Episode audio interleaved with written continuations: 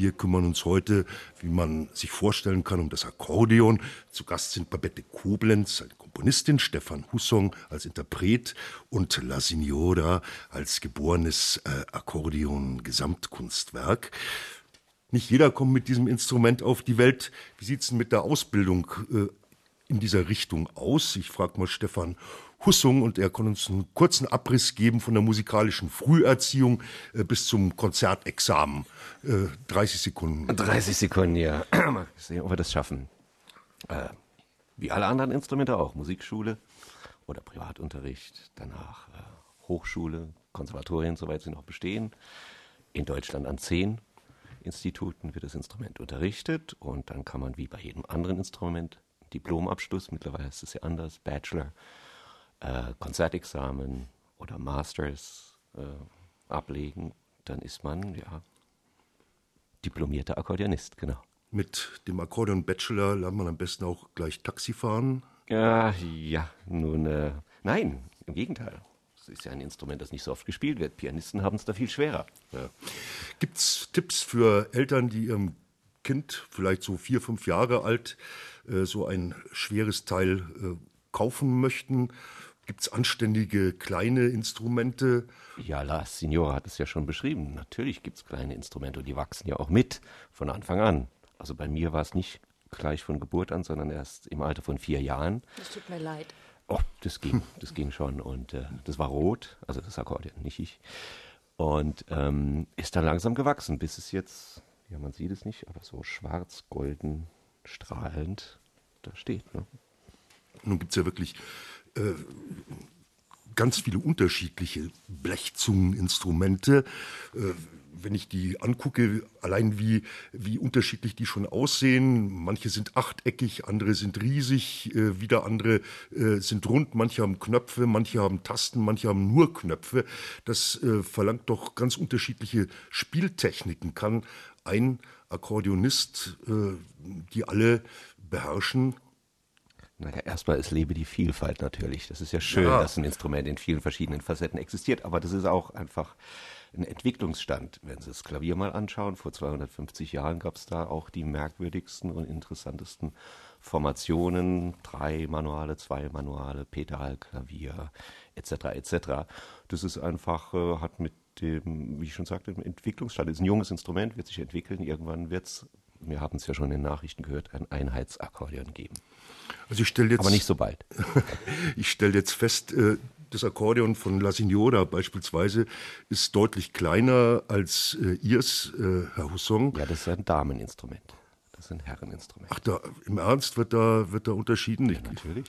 Ich, ich habe schon, ich hab schon äh, 13-jährige äh, Musiziertpreisträgerin mit äh, Geräten gesehen. Äh, da habe ich sie gar nicht gesehen, weil das Akkordeon äh, fast größer war äh, als sie selbst. Ja, also da muss man natürlich ein bisschen aufpassen, dass man nicht ein zu großes Instrument kauft. Hat aber ein bisschen damit zu tun, dass, ähm, ja, jetzt wird es ein bisschen ernst, ähm, das Instrument von La Signora hat, hat so Knöpfe auf der linken Seite und das sind so Akkorde, also mit Akkorden gekoppelt.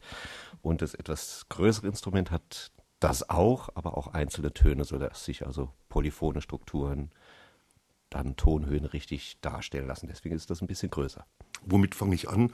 Was kostet so ein Teil, mit, mit dem es sinnvoll ist zu beginnen? Es soll ja auch wahrscheinlich keine chinesische äh, Klimpertröte sein.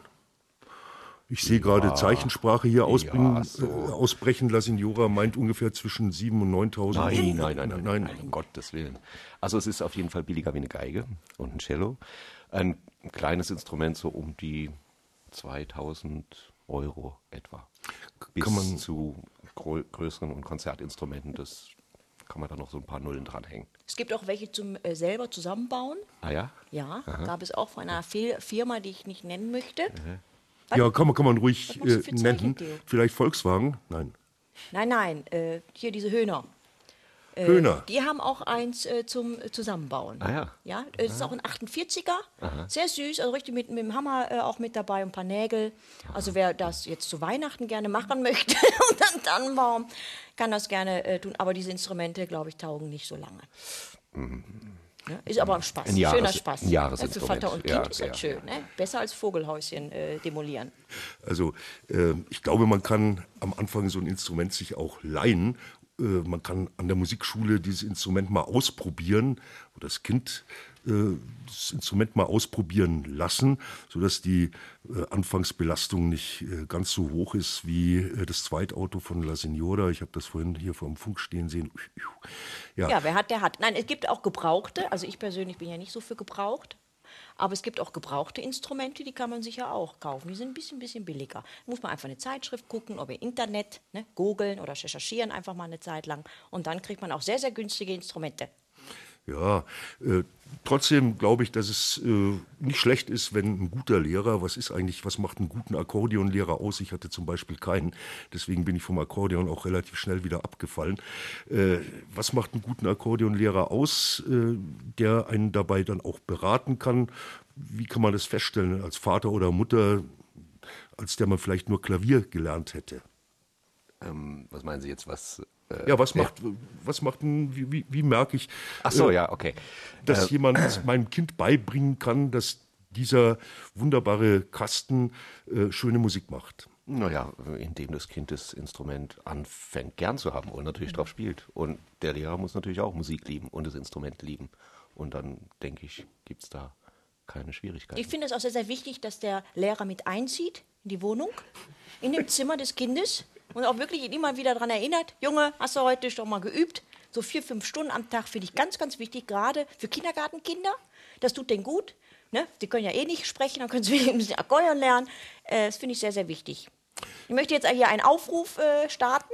Bitte, liebe Männer, wenn ihr euch schon fortpflanzen müsst, dann tut es bitte, aber ich finde, unter jedem Tannenbaum sollte in ganz Deutschland dieses Weihnachten ein Akkordeon stehen. Da freuen sich eure Frauen.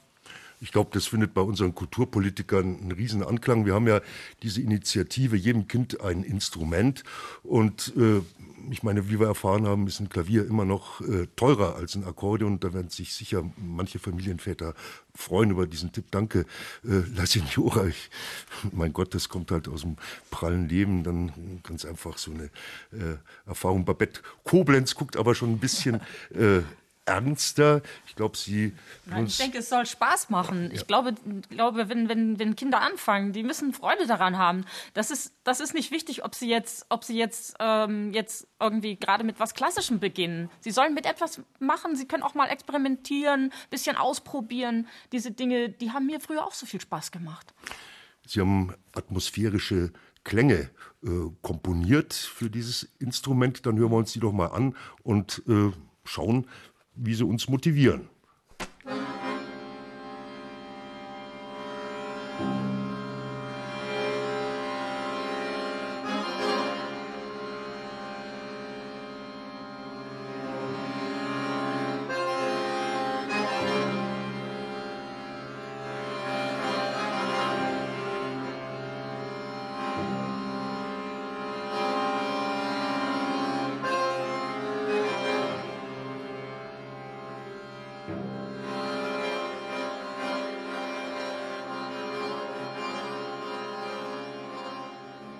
Da paart sich jetzt, ich sage das für La Signora ein Cello äh, mit dem Akkordeon, aber äh, vielleicht gleich nochmal zurück zur äh, Komposition.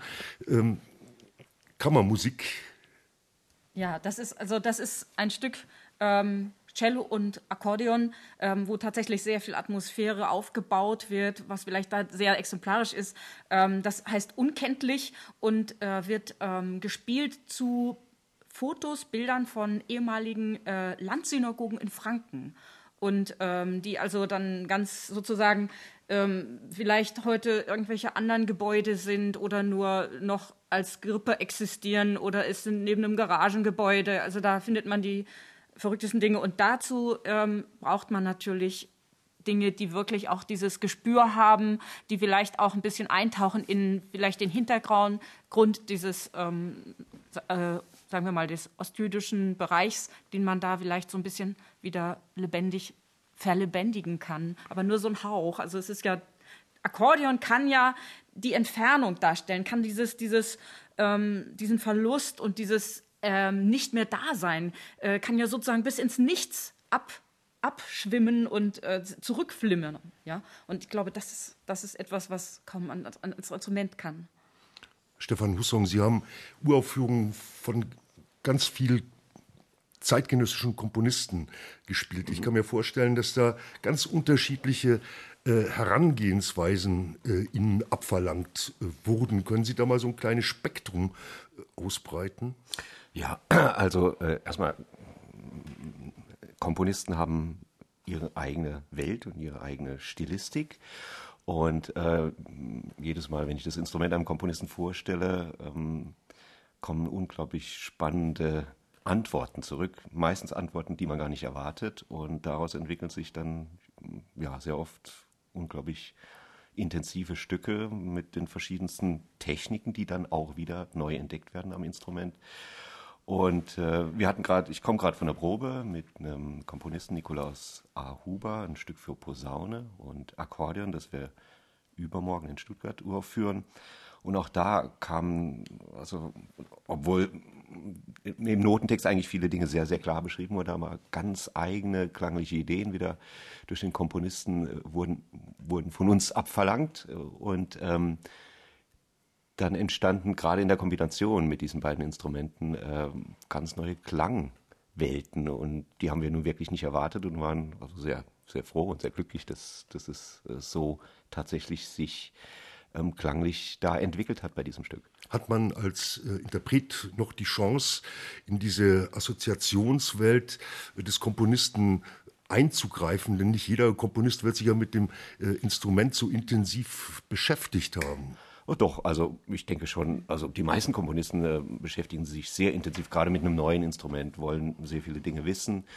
Manche leihen sich dann auch oder kaufen sich sogar ein ja. Instrument, probieren das aus. Und wie ich eben sagte, ich bin immer, immer überrascht, was da für unglaubliche Dinge dann im Stück erscheinen, mit denen man überhaupt nicht rechnet, obwohl man glaubt, schon alles irgendwie ausprobiert zu haben. Und ähm, wie äh, Babette Koblenz schon sagte, ein neues Instrument äh, gibt auch ein ganz frischer Start. Also es gibt nicht diese Konnotation, wie man bei klassischen Musikinstrumenten hat, sondern kann also wirklich frisch und mit einem ganz, ja, mit einem leeren, leeren Papier herangehen, das sich dann füllt entsprechend. Die Konkurrenz, äh, auch die äh, Klangvorstellungskonkurrenz und die Klangerwartung beim Publikum ist noch nicht so groß. Ist das ein echter Freiraum oder ist dahinter nicht vielleicht auch ein Hauch, äh, oh, hier gehe ich nicht so ein hohes Risiko ein? Nee, nee, um Gottes Willen, nein, das, das sehe ich nicht so. Ähm, Im Gegenteil. Also, ähm, meinen Sie jetzt bei zeitgenössischer Musik? Ich meine. Nein, nein, überhaupt ja. nicht. Also, das hört man sofort, wenn, wenn irgendetwas nicht äh, entsprechend äh, seriös vorbereitet wurde, wenn Sie das meinen. Also ich glaube auch, äh, Komponisten brauchen den Kontakt zu den Akkordeonspielern und ich glaube erst in dem Kontakt und äh, dass man sozusagen bestimmte Dinge vorgestellt bekommt von einem äh, jemandem, äh, der sozusagen direkt jetzt das Instrument so beherrscht, äh, da bekommt man Ideen, Klänge und so weiter und erst dann entstehen Dinge. Und jeder Komponist ist ja sehr verschieden und es gibt so viele, äh, ich habe das auch bei, wenn man jetzt mal so verschiedene Stücke schaut, so bemerkt, man selber hat ja seine eigene Stilistik und es gibt so viele Welten, die, die, die man schaffen kann, ähm, die das Akkordeon dann trotzdem bewältigt. Also eigentlich ein wirklich verkanntes äh, Instrument. Ja, vielleicht ein noch nicht entdecktes, ganz entdecktes. Naja, La Signora. Äh ich bin immer noch bei dem Kontakt. Das finde ja. ich sehr, sehr spannend, dass ihr Kontakt habt. Wann war der Kontakt, also wann war der erste Kontakt das würde ich übernehme mal eben die Sendung, Theo. Ja, ist okay. so, so.